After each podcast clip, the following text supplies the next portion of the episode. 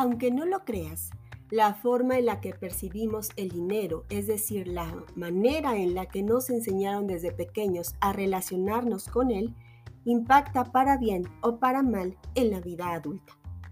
En esta ocasión, quiero hablarte de las creencias limitantes en materia de dinero, muchas de ellas arraigadas en la educación que nos dieron en casa, porque finalmente a nuestros padres así los educaron.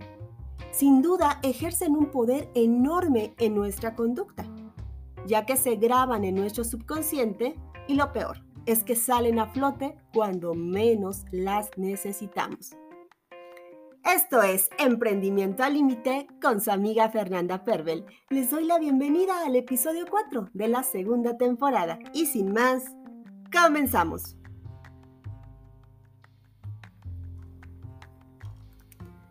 El dinero no es la felicidad, pero te apuesto a que con la tranquilidad de poder sufragar tus gastos, tener una estabilidad económica y la tranquilidad de tener para algún imprevisto, la vida es mejor, ¿o no? Muchas veces escuché esta frase, principalmente de personas mayores, y tiene cierta lógica. Por supuesto, tener dinero no compra la felicidad, sin embargo, con dinero es mucho más fácil tener otras áreas de tu vida en orden. Recuerda que nuestra vida se sustenta en tres áreas maestras, tres áreas principales que son salud, dinero y amor. Así que mientras mantengas un equilibrio entre las tres, estarás más cerca de alcanzar la felicidad. Y óyelo muy bien, en equilibrio, pues ya lo decía Aristóteles, siempre es importante buscar el justo medio para no pecar ni por exceso ni por defecto. Lo que les acabo de plantear es una realidad. Estas tres áreas tan fundamentales en nuestras vidas deben mantenerse siempre en un equilibrio. Las tres tienen la misma importancia. Imagina a Juan, un joven emprendedor que ha apostado todo, todo, todo por su dinero de ventas online. Resulta que se ha empeñado en trabajar 24/7 hasta lograr levantar su negocio. Sin descanso, sacrificando fines de semana, alimentándose con lo mínimo. Él está casado y tiene tres pequeños. Muy tenaz. Sin embargo, poco inteligente, por una razón. Si bien está buscando generar riqueza, lo cual es una excelente decisión, está sacrificando los otros dos pilares que son igualmente importantes. Así, al cabo de tres años, su esposa se ha desgastado anímicamente. Sus hijos no conviven con papá, ya que Juan llega a casa cansado, estresado y con hambre. ¿En qué está fallando Juan? Pero Fernanda, ¿no nos has dicho que es importante generar riqueza y cumplir nuestros sueños? Sí, eso es justo lo que les he dicho. Lo es, pero de una forma inteligente. Si Juan continúa así, se va a enfermar y puede hasta perder a su familia. Su pilar dinero no será suficiente para mantenerlo en pie. ¿Les parece si ahora invertimos el ejemplo? Ahora imaginen a un Juan que convive mucho con su esposa, la ama, ama a sus hijos, eh, convive con ellos. Sin embargo, por más que los dos, tanto Juan como su esposa, trabajan largos turnos, no logran obtener el dinero suficiente para poder darle a sus hijos lo necesario. Y pues realmente lo poco que conviven con ellos no es suficiente como para considerarse una convivencia de calidad. Porque ambos terminan extremadamente cansados, fatigados luego de las jornadas laborales. Aquí hay amor, por supuesto, pero no tienen dinero. Recuerden el dicho, cuando la pobreza entra por la puerta, el amor sale por la ventana y a veces, o muchas veces, también la salud. En otras palabras, esa es la importancia de mantener un equilibrio entre estos tres pilares. Ahora bien, Veamos algunas creencias limitantes que forman parte de ese imaginario colectivo y que se han transmitido de generación en generación a través de refranes populares. Esta parte me encanta porque Realmente la, la, vasta tradición del refranero popular, por ejemplo, aquí en México, yo sé que en todos los países hay muchos refranes que se utilizan para poder hablar en torno a situaciones, a cuestiones que tienen muchísimo que ver con eh, toda esta parte de eh, la, eh, el dinero, cómo nos relacionamos con él, cómo estamos en, en contacto con él. Pero les voy a hablar un poquito, les voy a compartir lo que sucede acá en mi país y estos, precisamente estos refranes los obtuve acá de los refraneros populares mexicanos y se los comparto. Por ejemplo, pretender tener más dinero es de gente mala.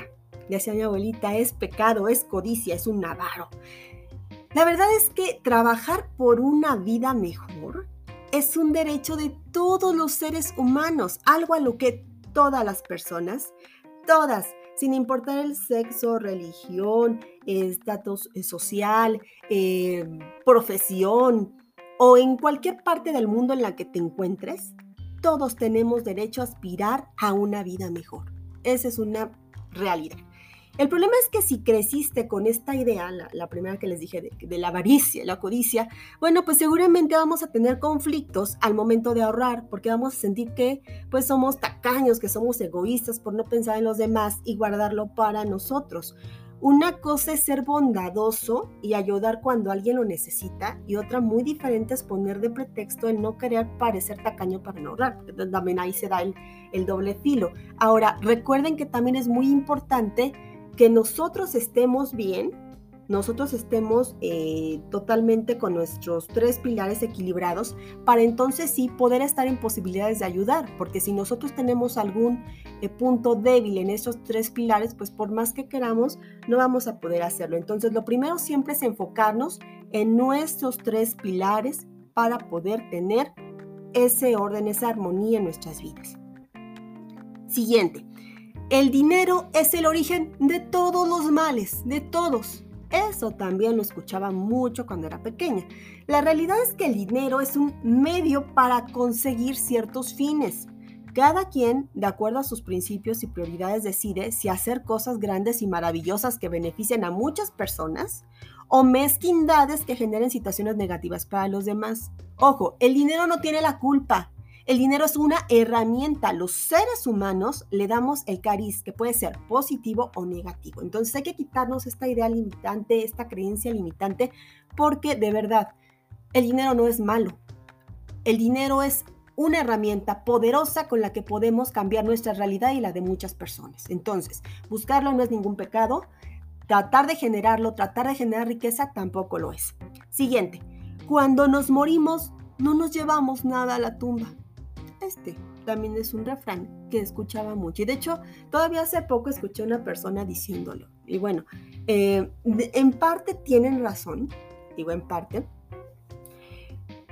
porque es cierto, no nos llevamos absolutamente nada terrenal. Sin embargo, ello no es una justificación para despilfarrar y no ser ordenados en nuestras finanzas personales, porque a veces pareciera que es como una justificación, ¿no?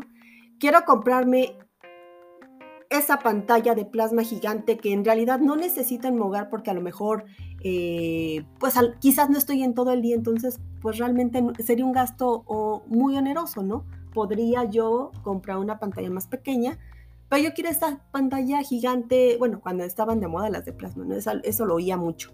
Eh, vamos a pensar en la pantalla más novedosa, eh, un Smart TV de las más nuevas y por supuesto de las más caras porque al fin y al cabo que no me voy a llevar nada a la tumba, no. Finalmente recuerden, activos pasivos. Realmente el comprar la televisión solamente va a ser un gusto momentáneo. Eventualmente te va a traer más gastos que otra cuestión. Entonces hay que ser muy cuidadosos con lo que adquirimos. Un pensamiento así solo nos va a, llevar a quemar cualquier posibilidad de lograr abundancia en nuestra vida, pues como no nos llevamos nada, según este dicho, Gastamos como si el mundo se fuera a terminar y lo único que se termina es la quincena. Siguiente.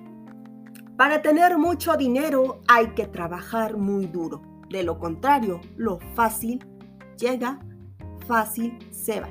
Ok. Quizás esto aplique si de pronto eh, la creencia se refiere a negocios que no son precisamente lícitos, ¿verdad? Por supuesto, son trabajos fáciles que a la larga lo único que te van a traer son problemas. Pero no todo es así. En efecto, debes estar dispuesto a hacer de tu negocio tu vida, pero de forma inteligente. Acuérdense lo que le pasó a Juan en el primer ejemplo. Es decir, no por trabajar más te vas a hacer millonario. Trabajando inteligentemente te vas a perfilar hacia ese punto.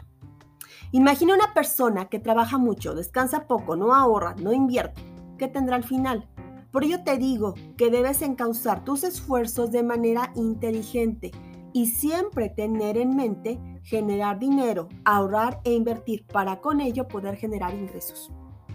Ingresos que de alguna manera estén trabajando para ti.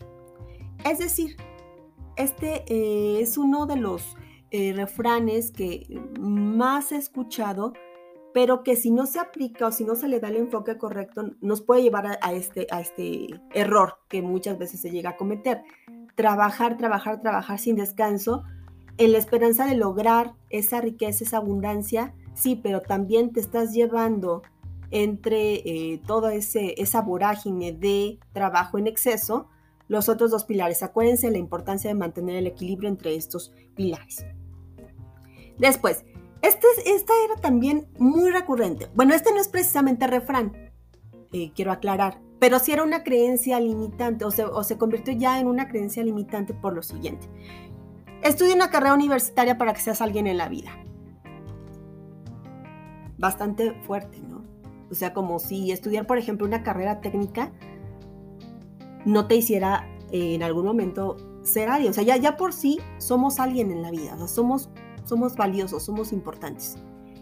Entonces ya desde ahí como que está un poquito em, fuera de lugar eh, ese pensamiento. Pero bueno, era muy recurrente, sobre todo a principios de los 80 en mi país, porque era una realidad, era una realidad el fenómeno sociológico eh, de la movilidad social era de verdad.